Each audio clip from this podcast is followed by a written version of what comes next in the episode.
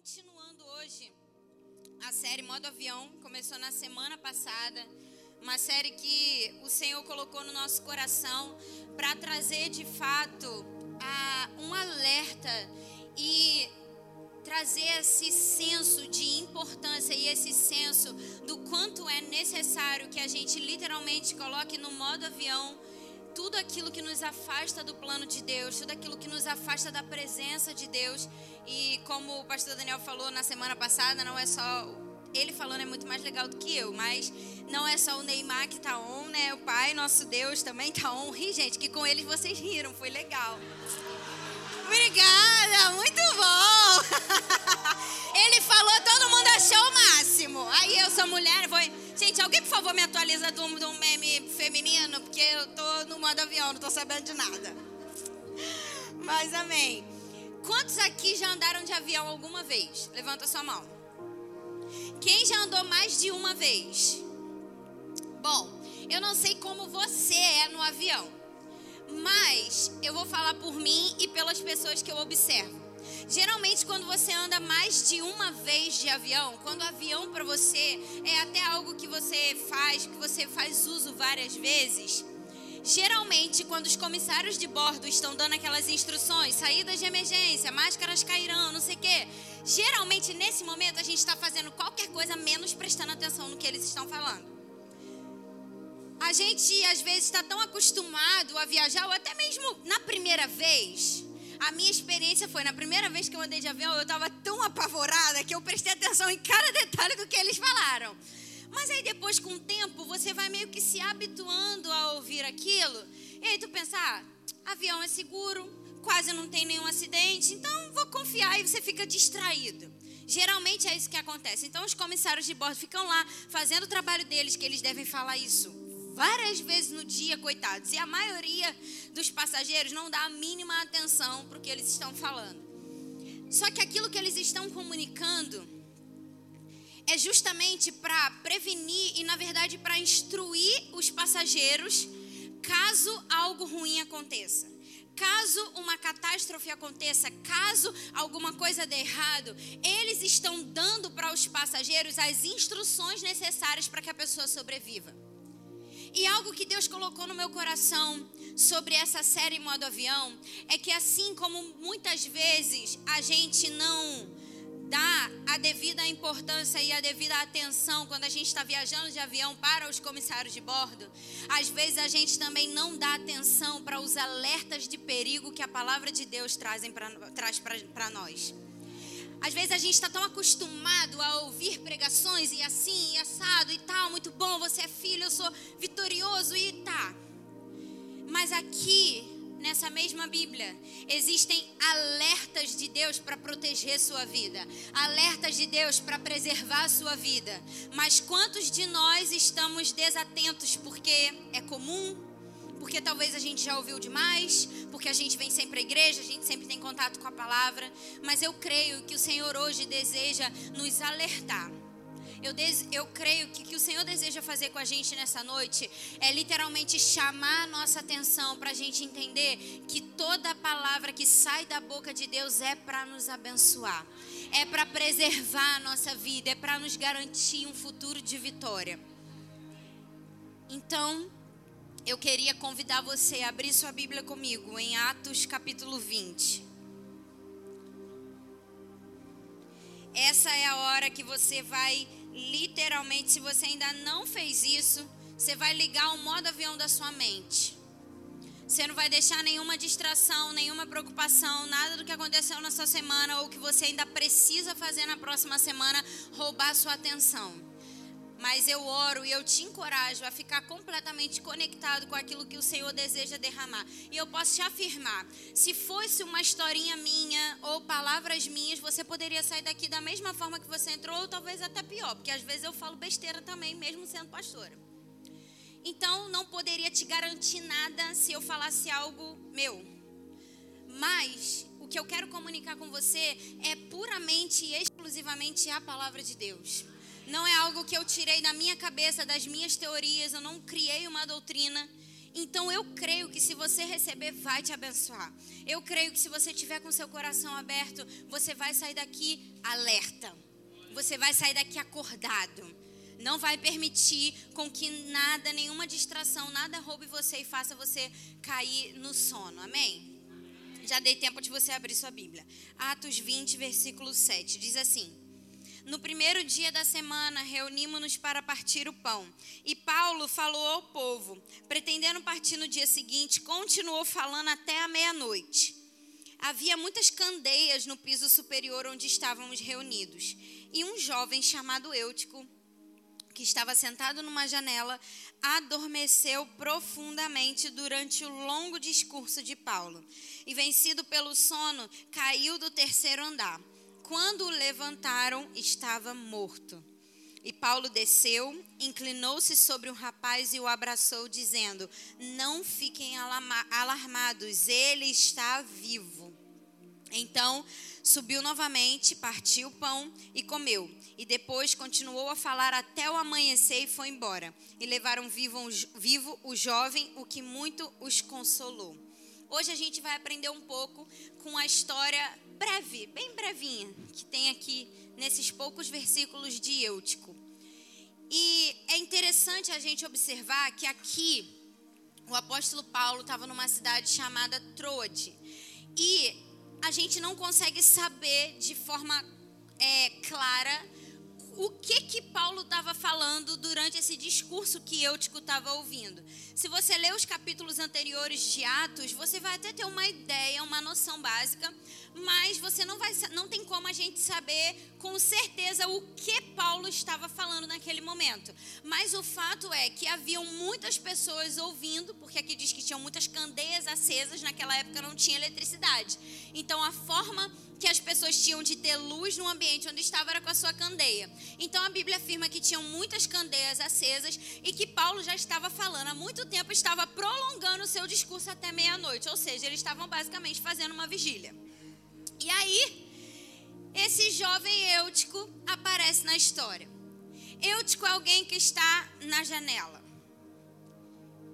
E essa é a primeira coisa que eu observo nessa história e que precisa servir como um estágio de alerta para mim e para você. O estágio 1, um, que é a janela, é um, aler, é, um, é um estágio extremamente perigoso. Por quê?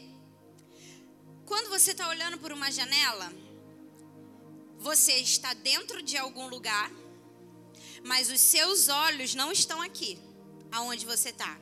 Os seus olhos estão do lado de fora da janela. Você está observando o que está do lado de fora da janela. Eutico estava sentado na janela. Ele estava dentro, ouvindo Paulo pregar, mas ao mesmo tempo com seus olhos do lado de fora. E Jesus, quando ele veio à terra, ele declara: Eu sou a porta das ovelhas. Por que Jesus se declara porta e não janela? Porque porta, quando você entra, você fecha a porta, nada mais lá fora te incomoda. Janela, eu posso estar dentro, mas ainda estar tá com os meus olhos fora. Eu te escutava dentro, mas os olhos ainda estavam fora. Quantos de nós estamos dentro? Quantos de nós conhecemos Jesus? Quantos de nós ouvimos a palavra, mas nossos olhos ainda estão no que a janela está mostrando para nós? A distração do que vem pela janela é algo que começa muito sutil. É tudo lindo. É um quadro perfeito. É a vida dos sonhos. Porque quando você está aqui, tem limite para você. Então o diabo vende uma imagem de que viver sem Jesus é muito melhor, porque afinal de contas não tem regra. Eu vivo do jeito que eu quero. E aí você está aqui, você está dentro, igual eu, tipo, a mesma coisa, só que está olhando para a janela. E o grande perigo da janela é que começa, como eu disse, muito sutil. É uma coisinha que. Primeiro é só uma curiosidade. Ah, como será? Como seria se eu tivesse lá fora? Como seria se eu fosse para tal lugar? Como seria se eu pisasse nesse ambiente? Como seria se eu atendesse a esse convite? Primeiro começa com como. Aí o tempo vai passando e as distrações da janela continuam se a gente não sai dela, e aí os porquês começam a vir. Por que eu preciso de Deus? Por que eu preciso da igreja? Por que eu preciso contribuir? E aí, assim, ainda está mais ou menos. Só que ainda na janela tem um estágio mais crítico de todos, que é o alerta de emergência. Quanto mais a gente olha para a janela e permite com que as coisas do mundo nos distraiam, um discurso maravilhoso e diabólico entra na nossa mente. Sabe qual? Minha Bíblia, minhas regras. Eu sigo o que eu quero. Eu sigo o que é bom. Eu sigo o que é confortável. Mas isso aqui. Ah, Senhor, será mesmo que é preciso? Será mesmo que eu preciso abrir mão disso? Será mesmo que eu não posso continuar pecando e ainda assim ter Jesus? Afinal de contas, a graça maravilhosa me alcançou. Que graça desgraçada é essa? Que alcança o pecador, mas não tira ele do pecado. Essa não é a graça que eu conheço. Essa não é a graça que o meu Jesus veio estabelecer. Por isso é que eu digo que esse tipo de graça é uma graça desgraçada. Não é. Se qualquer momento você ouviu em qualquer lugar que você poderia aceitar Jesus e continuar vivendo a mesma vida que você vive, querido, sinto muito te dizer, mentiram para você. Mentiram.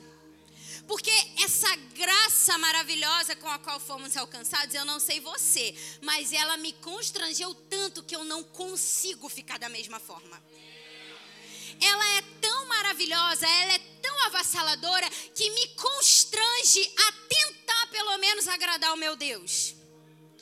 Uma graça que é pregada de uma forma que tudo bem se você continuar vivendo seu estilo de vida, tudo bem se você continuar frequentando os mesmos lugares, tudo bem se você continuar nos mesmos relacionamentos que só te levam para o pecado. Afinal de contas, graça redentora, não, querido, é graça que está te levando para o inferno.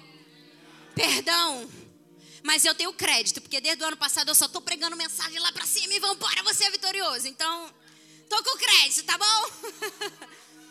Mas eu falei isso no primeiro culto, eu vou repetir aqui. Eu poderia fazer muitas coisas na minha vida. Eu estudei, eu tenho diploma, como pessoas falam, né? Tipo, eu tenho três empregos, igual o Michael. Mas eu poderia ter sido outra coisa, eu poderia ter escolhido outra coisa, eu poderia estar em tantos outros lugares. Mas no dia que eu falei, Senhor, eu vou render tudo para você, para ter a vida que o Senhor quiser que eu tenha, eu assumi um compromisso de não olhar pessoas indo por um caminho errado e deixá-las baterem com a cara na parede. Então, eu amo quando o Senhor me entrega mensagens lá em cima eu fico um pouco chateada quando ele me entrega esse tipo de mensagem. Mas eu tenho que pregar, amém? Mas o ponto aqui, gente, embora eu sei que é algo difícil, mas o ponto aqui é, como eu disse, é para proteger você. O mundo está o tempo inteiro criando cultura. E o diabo, não satisfeito em distorcer a cultura do mundo que já era podre, agora ele está pegando o que é a palavra de Deus e está distorcendo eles não só satisfeito em pegar o mundo que já tinha uma podridão instalada e fazer a festa, ele agora está tentando pegar o que é santo e tornar profano. E nós que somos filhos e filhas de Deus, nós não podemos olhar para isso como algo normal. Não é normal não é normal. A Bíblia inteira, você vai ver que o próprio, a própria Bíblia, o próprio apóstolo Paulo diz que nós recebemos um espírito de equilíbrio. Então somos chamados para sermos equilibrados. Não somos chamados para viver de religiosidade nem para viver uma vida completamente louca. Somos chamados para viver no equilíbrio, mas ainda no equilíbrio com Jesus, ou você é 8 ou você é 80. Viver uma vida com Cristo não tem como eu ficar debruçado na janela. Meu pé está dentro, mas minha cabeça está fora. Uma parte do meu corpo está dentro, mas a minha mente está fora. Eu amo Jesus, eu amo a igreja, mas o mundo, nossa, o mundo me distrai tanto. Porque só isso, se fosse só isso, ok, tu podia ter uma distraçãozinha aqui, outra ali, amém. Vamos andar junto e resolver. O problema é que a posição da janela leva a pessoa para o estado 2, que é o sono. Uma vez que você está na janela, que o mundo te distraiu, que você começa a questionar os porquês. Ah, mas por que Deus, se Deus é bom, por que, que eu não posso fazer tal coisa que me deixa feliz? Se Deus é bom e Ele é amor, então por que tal coisa é pecado? Querido, me perdoa. Aliás, eu não vou pedir perdão, não, porque isso é Bíblia, eu não tenho que pedir perdão do que a Bíblia fala. Não me perdoa, não. O que a palavra fala que é pecado é pecado e ponto final. Não tem porquê. Ah, mas por que é pecado? Porque Deus disse que é pecado. Ponto. Eu prefiro não questionar. Amém? Eu prefiro não questionar.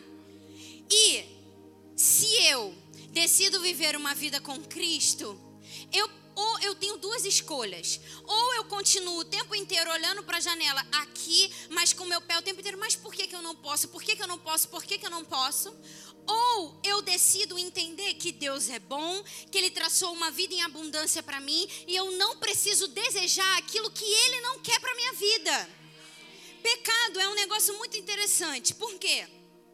Tem pessoas que falam assim: ah, o pecado é muito ruim. Eu ouso dizer que não é não, o pecado é bom, porque se fosse ruim ninguém pecava.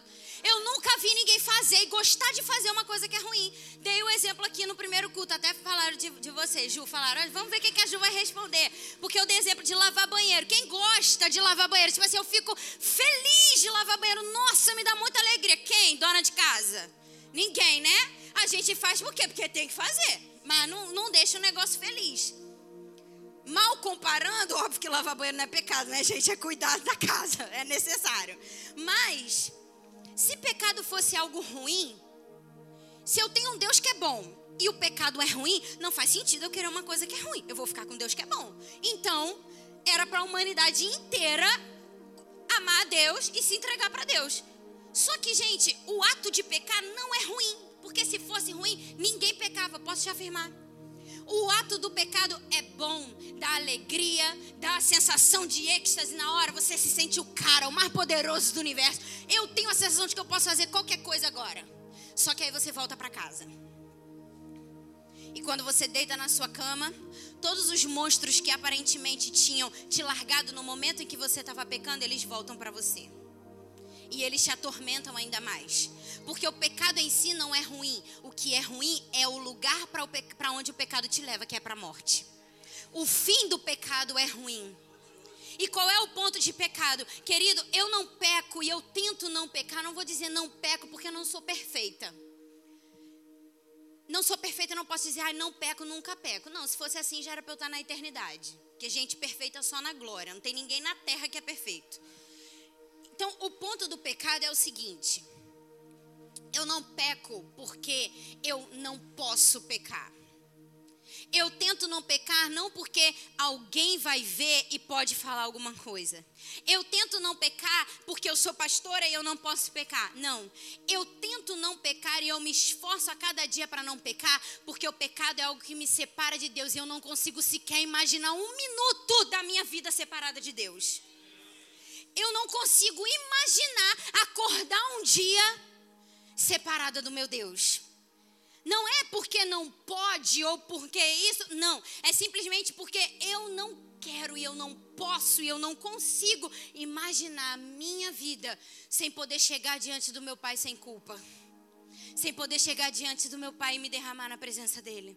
É a presença de Deus que me faz não querer pecar não é um conjunto de regras que alguém estabeleceu para mim, mas é porque eu sei que o pecado quebra o meu relacionamento com Deus, e eu não quero que o meu relacionamento com Deus seja quebrado. Só que a janela às vezes faz a gente olhar para o um mundo perfeito e achar que lá a gente vai ter tudo que a gente não tem aqui, que é o limite. Lá a gente não tem limite, aqui a gente tem limite. Mas aqui, o limite que o Senhor nos dá através da palavra, a, a linha que ele fala: olha, você pode ir até aqui, mas isso aqui não te convém fazer. E sabe o que eu acho mais lindo de Deus? Você saber que Ele não obriga você a não pecar? Ele não obriga. E muito menos Ele te obriga a obedecer a Bíblia, a acreditar na Bíblia. Ele não obriga ninguém a isso. Ele criou você e Ele deu a você algo chamado livre-arbítrio. Ele te dá o direito de escolha, mas ele te dá um conselho. Tem um texto na palavra que diz: Eis que a morte e a vida estão diante de você. Escolhe, pois, a vida. Aqui não significa que Deus está obrigando você a fazer algo, mas Ele está te dando um conselho. Olha, eu tô te dando o direito de escolher a morte ou escolher a vida. Mas sabe qual é o meu conselho para você? Escolha a vida. Em relação à palavra de Deus, gente, viver uma vida com Cristo é a mesma coisa. Em relação à palavra de Deus, ou a gente decide escolher a vida e viver o que a palavra de Deus determina para a gente viver, ou arcamos com as, as consequências de viver uma vida sem Cristo. E eu sei que nenhum de vocês aqui deseja viver uma vida sem Cristo. Porque se desejasse, a igreja seria o último lugar que você procuraria. Então, se você está aqui, é porque você quer viver com Cristo, amém? Então, a gente tem o primeiro estágio da janela e depois o segundo estágio do sono. Eu não sei como você é quando está com sono, mas eu, se você me perguntar qualquer coisa e eu estiver cansada e com sono, provavelmente eu vou fazer um, um não sei o que, mas eu não vou saber nada do que você está falando. Eu não vou fazer ideia do que você conversou comigo, do que você me perguntou. É até perigoso, por isso que é melhor só, né, acenar e balançar a cabeça, não falar nada quando tá com sono. Tem gente que é assim quando tá com fome, né? Quando tá com fome, fica quase que possuído. O sono é um negócio que deixa a gente assim, você fica sem, sem noção tudo que você quer dormir. Enquanto você não dorme, enquanto você não deita a cabeça no travesseiro e realmente dorme, seu problema não é resolvido. E aqui na vida de Eutico, o que aconteceu foi, ele estava na janela, então ele estava ouvindo o discurso de Paulo, só que, e, e, provavelmente, gente, eu acredito que Eutico era alguém que já estava acostumado a seguir Paulo, porque ele não ia aparecer do nada simplesmente sentar na janela. As pessoas sabiam quem era ele, então provavelmente ele já acompanhava Paulo. Mas nesse discurso específico de Paulo, por ele estar na janela, o que aconteceu é que ele ficou tão distraído que agora o discurso de Paulo, que antes era maravilhoso, a palavra que ouvia que era maravilhosa, a palavra que trazia vida, a palavra que trazia restauração, agora dá sono. A palavra que antes trazia ânimo, a palavra que ensinava, a palavra que eu amava ouvir, agora me dá sono porque as distrações do mundo me roubaram o desejo pela palavra de Deus. E esse é o segundo estágio. O sono é muito perigoso para a sua vida espiritual. Quando você deixa as coisas do mundo te distraírem, vir à igreja que antes para você era algo prazeroso vai se tornar algo que, ah, talvez não precisa. E sabe, querido, eu não estou falando isso para você porque eu sou pastora de igreja, não. Deus sabe disso. Eu sempre amei a igreja. E ser pastora de igreja foi algo que eu nunca nem desejei. Nem de longe. Se Deus perguntasse assim para mim qual é a última coisa que você quer, eu posso te afirmar que isso não estaria na, na resposta. Então eu não falo isso porque ah, eu e o pastor Daniel somos os pastores da igreja. Não, não é esse o ponto. Mas nós precisamos entender o, o ponto principal da igreja é. A Bíblia afirma que Cristo é o cabeça da igreja. Todo mundo já leu esse texto. Cristo é o cabeça da igreja. Vocês acreditam nisso? Que Cristo é o cabeça da igreja. Beleza. Se eu não amo a igreja, e eu estou falando igreja corpo de Cristo, isso aqui que a gente faz, templo, é uma forma da gente se reunir. Mas é vindo aqui, é estando aqui, que eu demonstro que eu amo estar enxertado no corpo de Cristo. Agora, meu ponto é: não entra na minha cabeça, isso nem está na minha palavra, mas eu acredito que deve ter alguém aqui que tem essa dúvida e eu vou esclarecer agora não tem como não entra na minha cabeça uma pessoa que diz que ama Jesus, mas não gosta da igreja, porque eu nunca vi cabeça andando sozinho. Se Cristo é o cabeça do corpo, significa que quando eu digo que eu não amo a igreja, que eu não preciso da igreja, basicamente eu estou dizendo, eu não amo Jesus, eu não preciso de Jesus. Só que a gente não para para pensar nisso, porque a gente só vai sendo guiado e tipo, não, mas para quê? Pra quê, né? Pra quê ir pra igreja? Pra quê não sei o quê? Cara, gente, igreja não foi desenhada para ser clube, igreja não foi desenhada para ser, como o pastor Daniel, fast food que você vem e recebe o que você escolheu. Por isso que eu nem gosto que a gente dê prévia do que a gente vai pregar no Instagram. Porque provavelmente, se a gente tivesse dado uma prévia do que eu ia pregar hoje, ia ter só os pastores aqui e os líderes que eles têm que vir. Nem os voluntários iam querer estar aqui. Amém, gente? Muito bom. Mas a igreja ela foi desenhada por Deus para ser um ambiente de comunhão. para ser um ambiente onde você pode ter seus dons, seus talentos potencializados. E não só isso, mas principalmente você pode ter pessoas ao teu lado que vão te ajudar quando você cair. Talvez você já se magoou com alguma igreja instituição. Talvez você já foi de alguma outra igreja que você saiu magoado, o pastor fez alguma coisa ruim para você, ou sei que eu não sei, mas querido, o que eu posso te afirmar é o seguinte: a instituição, ela nunca vai ser perfeita. Porque ela é composta de pessoas que são imperfeitas e que falham.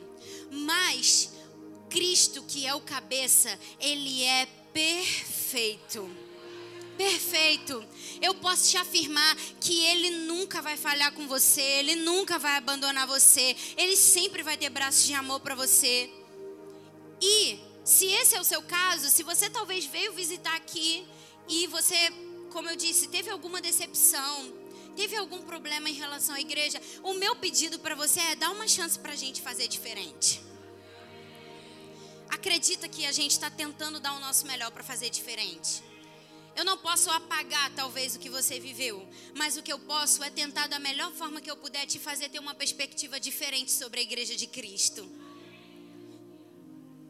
Então a gente não pode deixar que o sono espiritual atinja a nossa vida de maneira que a gente comece a pensar que certas coisas não são mais necessárias. Quando o sono espiritual ele atinge você, você pensa que orar não precisa mais. Ler a Bíblia não precisa mais. Estar em comunhão não é mais necessário. É chato, é tedioso. A palavra me dá sono. Isso é perigoso. Isso é muito perigoso. E como eu disse, igual as comissárias de bordo, os comissários de bordo dão esse alerta, esse é o alerta que eu quero trazer para você também nessa noite. Não permita que a distração do mundo que você vê pela janela te leve ao sono pra, a ponto de você achar que você não precisa viver uma vida com Cristo. E sabe, querido, se tem uma coisa que eu posso te afirmar, e eu falo isso com total convicção, é que não vale a pena viver uma vida sem Cristo. Não vale. Eu posso falar isso com propriedade porque eu já vivi uma vida sem Cristo. Eu não nasci em um berço cristão, eu não fui cristã a minha vida inteira. Eu me converti, eu aceitei Jesus aos sete anos de idade. Quando criança, ninguém da minha família era crente, mas tinha uma família abençoada na minha rua. Eu era cercada por famílias que eram cristãs e tinha uma é, específica que eu cresci brincando com uma da, da, das integrantes da família. E eles tinham um ponto de pregação na casa deles. Então era inevitável, porque a gente estava brincando muito e chegava a hora do ponto de pregação e ela falou assim: Manuela, agora eu não posso mais brincar porque está chegando na hora do culto. E aí, nessa de não poder mais brincar, eu comecei a visitar. E um belo dia entreguei minha vida para Jesus. Mas, quando cheguei mais ou menos aí 18, 19 anos, eu comecei a me dar conta de que eu não conhecia nada da vida a janela começou a ser interessante para mim. Porque eu tinha vivido a minha vida praticamente inteira dentro. Então eu olhei a janela, a janela e aí os shows começaram a ser legais. As baladas começaram a aparecer muito interessantes, embora eu nunca tenha, eu não sei dançar. Eu não suporto gente encostando em mim. Então realmente, gente, era uma coisa de satanás, porque nem naturalmente eu falo que nessa vida eu só presto para uma coisa, para ser crente, porque não não tinha jeito para mim, entendeu? Não tinha jeito, ou era isso ou era isso. Mas a janela começou a ficar interessante. E aí, quando o sono começa a vir, é esse ponto que começa a falar: mas por que, que eu não posso experimentar? Não deve ser tão ruim assim como as pessoas falam. Gente, para mim foi assim. Na hora, legal. Mas realmente, quando chegava em casa, aí eu lembrava, eu tinha as amigas que fazia vergonha, ficava bêbada, misericórdia. Eu era chata do rolê, todo lugar falava, Tem uma, vai ter cadeira? Tem cadeira para sentar? Porque eu só vou se tiver um lugar para eu sentar. Mas a gente acha que isso, isso só acontece com adolescente. A gente acha que isso só acontece com os youths, mas ó, não é não, tá? A janela é para todo mundo. Pode ser para o crente, uma pessoa que tem 60 anos e para uma que tem 15. Então, eu experimentei o outro lado que eu achava que era maravilhoso. E você sabe como foi que eu me reconciliei com Cristo? Não foi dentro de uma igreja. Eu me reconciliei com Cristo e foi a experiência mais extraordinária que eu tive. Eu acho que eu nunca contei essa experiência aqui no púlpito. Um dia, eu já estava há um tempo sem. E, e, eu cheguei no ponto de assim, antes eu era literalmente o eutico. Eu ia para a igreja, mas aí de vez em quando eu também ia assim num lugarzinho ou outro. Eu ia para a igreja, mas no carnaval. Por isso, gente, que eu tenho pavor de carnaval. Tô tão feliz que esse ano. Vai chegando o carnaval, já começa a orar. Senhor, não deixa ninguém sair de casa. Os voluntários da igreja tá resfriado, o que for. Eu morro quando eu perco alguém pro carnaval, gente. Eu fico assim. Porque nessa época eu, eu ia, né? Eu era da igreja tal, e tem as amigas da igreja também, que, é as, que são as amigas né, da janela. Só Jesus na causa. Aí tinha uma que tinha casa em Cabo Frio, ali na Praia do Forte, assim, de frente, né? Que passavam todos os blocos. Aí a gente pensava assim: a gente não pode ir pro bloco porque a gente é da igreja. Então a gente fica aqui no camarote, no, na, na varanda, entendeu? Só que aquele camarote já não era mais suficiente. A gente queria ver como é que era lá. E quando a gente viu, eu já estava até comprando abadá.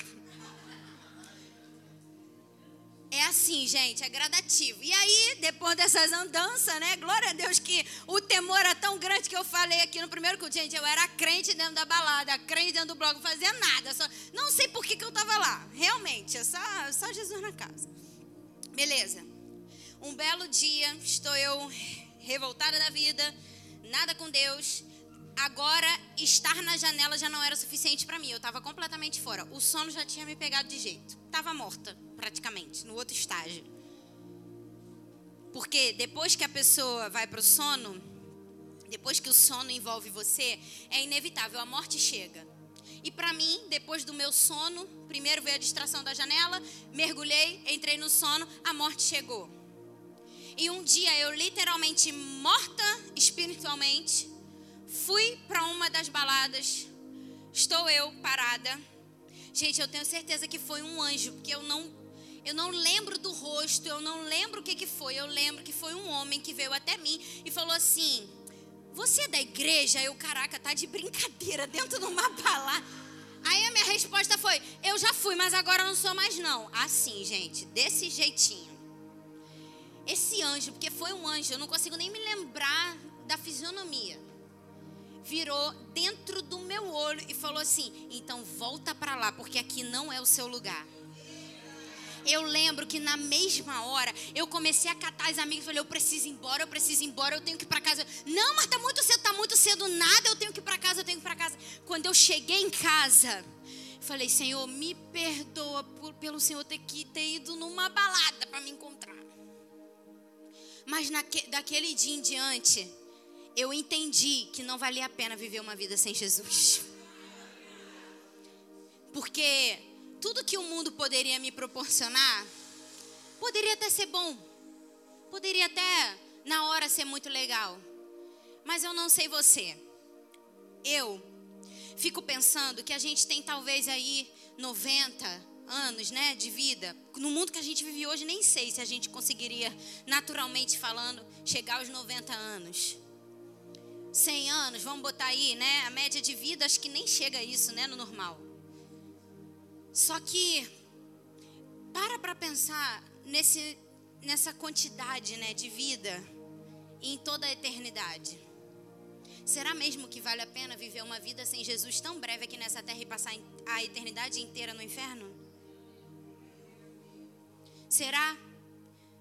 Será que talvez ficar na janela e deixar a morte chegar, viver os prazeres do mundo, viver o que o mundo proporciona e é muito bom e maravilhoso, será mesmo que vale a pena? Porque, querido, o que você está fazendo vivendo com Cristo é investindo na sua eternidade.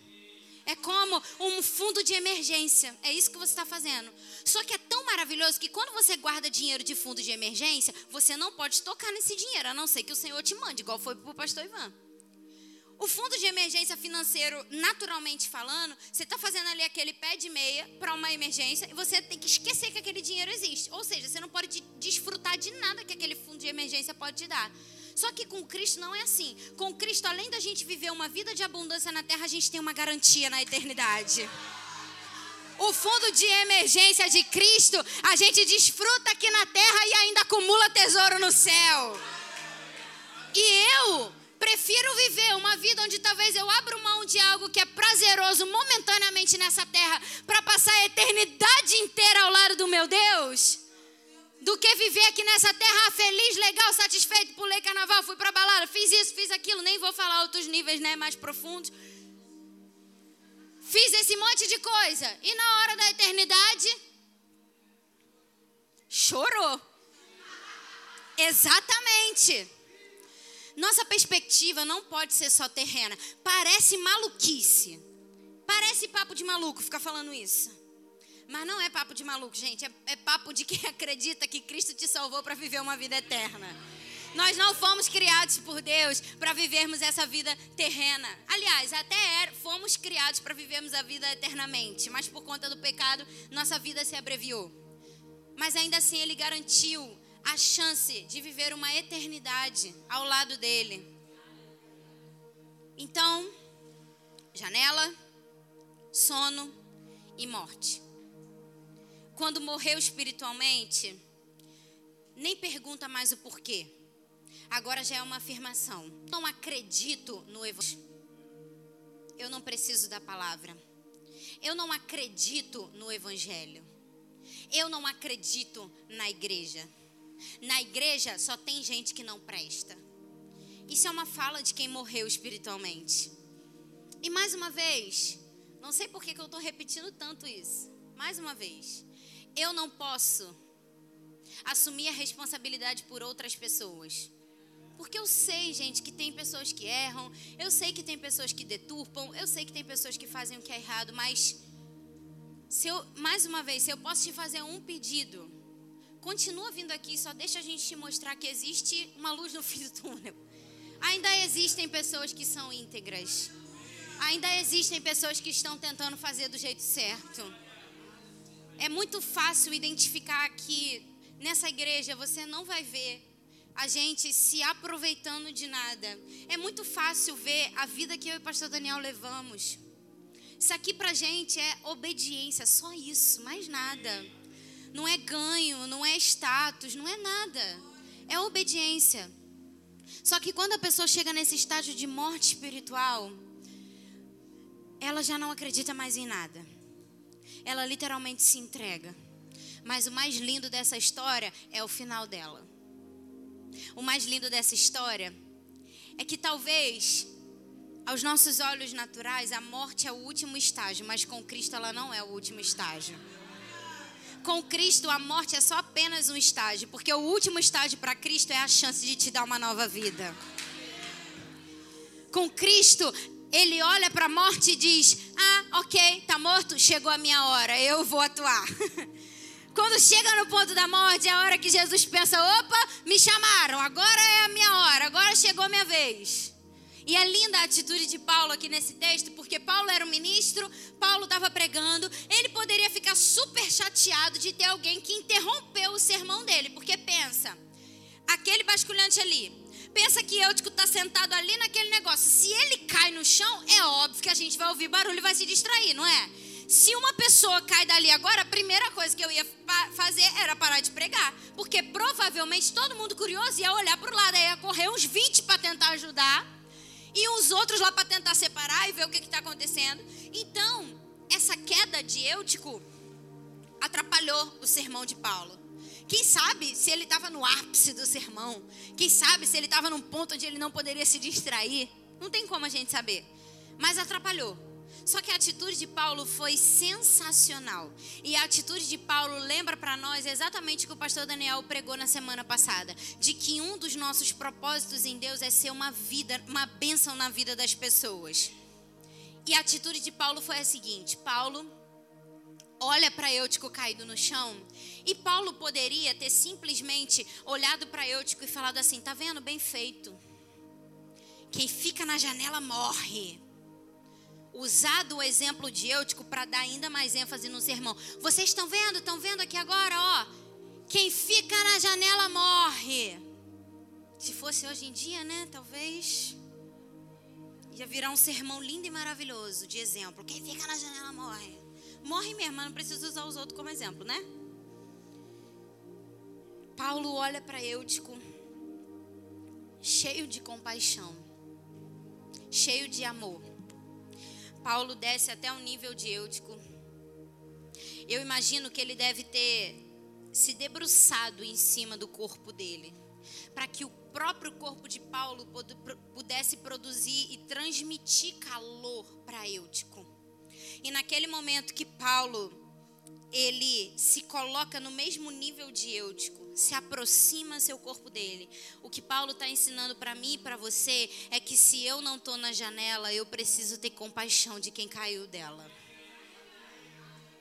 Se eu não estou na janela, eu não posso olhar com um olhar altivo, eu não posso olhar com um olhar orgulhoso e muito menos eu posso olhar com um olhar julgador que diz bem feito, caiu da janela.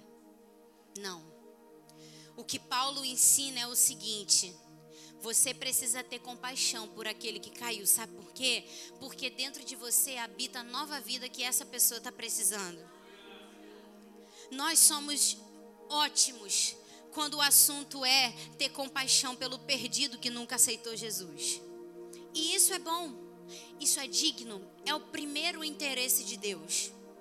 Precisamos ser essas pessoas. Mas talvez pelo contexto que eu vejo e pelo que eu vejo nessa igreja. Você sabia que o nosso maior número de apelos é de pessoas que voltam para Jesus? Estamos alcançando, sim. E esse ano é um dos nossos uma das nossas metas. Nós queremos alcançar mais pessoas. A gente tem tido apelos maiores e temos tido mais salvação. E isso alegra muito meu coração. Mas o que o Senhor trouxe para o meu coração através dessa palavra foi que tanto amor e graça como a gente tem com o perdido que nunca aceitou Jesus, a gente deve ter com o perdido que caiu da janela. Porque muitas vezes o olhar julgador da igreja de uma forma geral faz com que essa pessoa se sinta tão indigna que ela prefere ficar no mundo do que voltar de novo por vergonha. Só que esse nunca deve ser um ambiente de vergonha. A igreja nunca deve ser um ambiente onde as pessoas se sentem constrangidas a voltar, porque afinal de contas eu era cristão e eu sentei na janela. Querido, tudo bem se você caiu da janela. Eu também caí um dia, o Senhor foi me buscar dentro da balada. Tudo bem. Nós precisamos aprender com Paulo que o nosso papel é sermos realmente ministros da reconciliação. É entender que quando eu vejo um eutico na janela, eu não vou simplesmente ficar aqui de braços cruzados, olhando, esperando para ver a hora que ele vai cair. Mas eu sou ousada o suficiente para dizer para ele que definitivamente não vale a pena viver uma vida sem Jesus. Eu preciso ser ousada o suficiente para dizer para ele: Eutico, desce dessa janela antes que você morra, meu filho. Eu estou aqui, eu quero te ajudar. Eu seguro na sua mão. Eu vou ser um facilitador para você. Ou então, se a pessoa já está morta, é o meu papel descer até o nível dela e derramar tanto amor sobre a vida dela que o calor do meu corpo, a vida que corre no meu corpo, vai ser suficiente para que ela volte à vida novamente.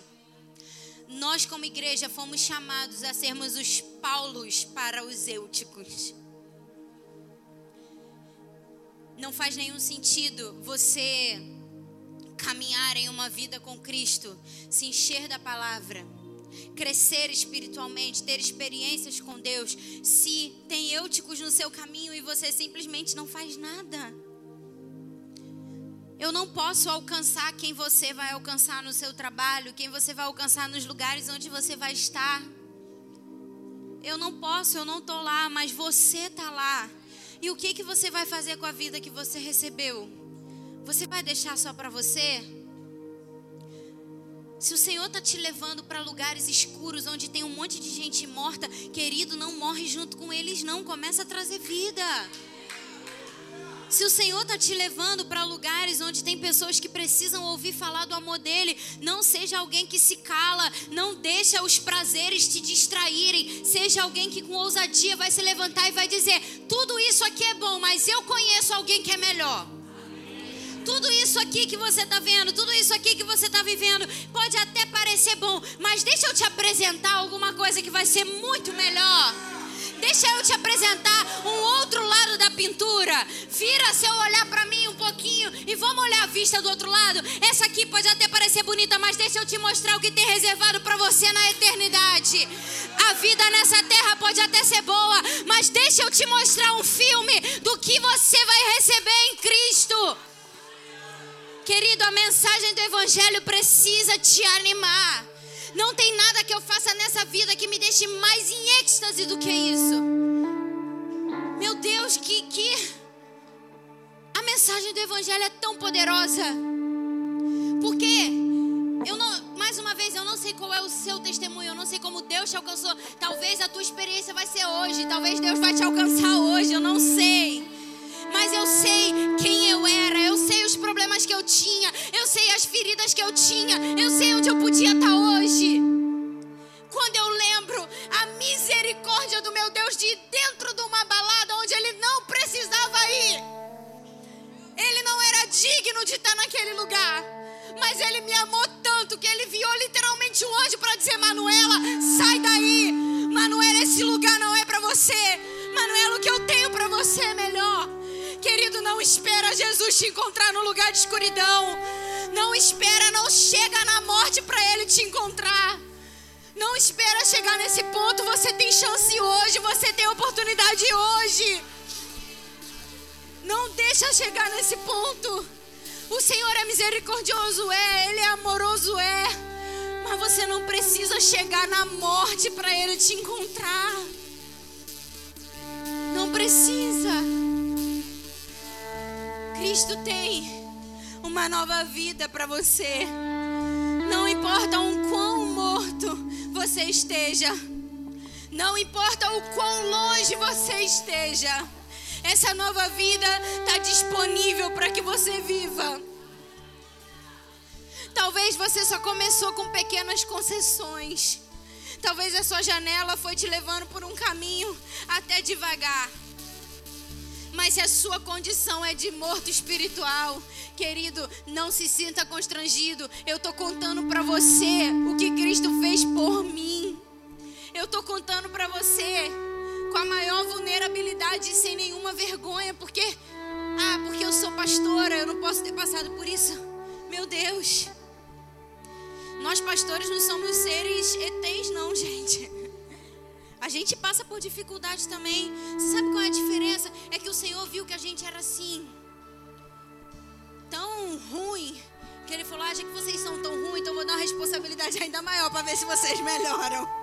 Comigo foi tipo assim: ah, Manuela, você é tão rude com as pessoas, então eu vou te tornar pastora para ver se você fica mais amorosa. Suas palavras são tão duras, então agora não sou pastora, mas vou te colocar para ser pastora de igreja, porque você vai ter que olhar para a cara das mesmas pessoas a cada semana e ser amorosa quando, elas errarem com você.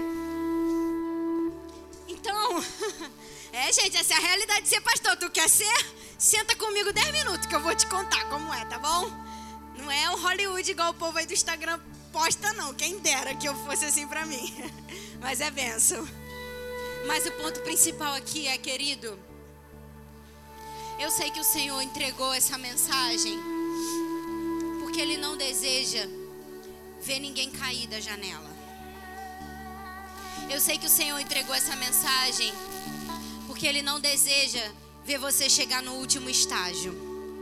Se a tua posição é hoje na janela, querido, se você não, não prestou atenção em nada dessa mensagem, eu só quero que você vá embora com isso. Saia da janela. Não fique na janela. Janela não é o lugar que Deus desenhou para você. Mergulhe completamente na presença de Deus. Se renda completamente à presença de Deus. Mais uma vez, não vale a pena viver sem Jesus. Não vale a pena viver longe de Jesus. E não vale a pena viver dividido. Ou você vive para o pecado ou você vive para Cristo. Os dois não vai rolar. Ou você se entrega completamente e se rende completamente, ou você vai continuar pela metade. E eu nem vou citar aqui a palavra do morno para não ficar pior o negócio. Mas só posso te dizer uma coisa: Deus definitivamente não gosta de gente no meio termo. Não é que ele não gosta, ele não deseja. Ele ama as pessoas. Mas eu vou dizer o texto que é para você entender do que eu estou falando. A palavra diz que aquele que é morno, Deus vomita. Ou você é quente, ou você é frio. Ou você se entrega, ou você não se entrega. Ou você se rende completamente, ou não se rende. Pela metade, não vai rolar.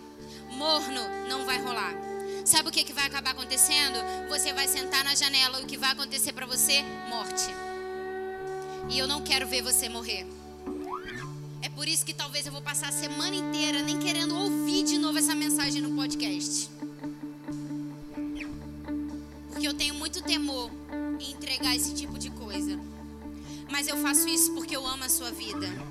E eu não quero chegar na eternidade naquele grande dia e ao invés de ver um telão com almas que foram para a glória, eu ver um telão de almas que eu deixei para o inferno porque eu não preguei a verdade da palavra. Eu não, eu não, ai, eu não decidi entregar minha vida para Cristo para isso.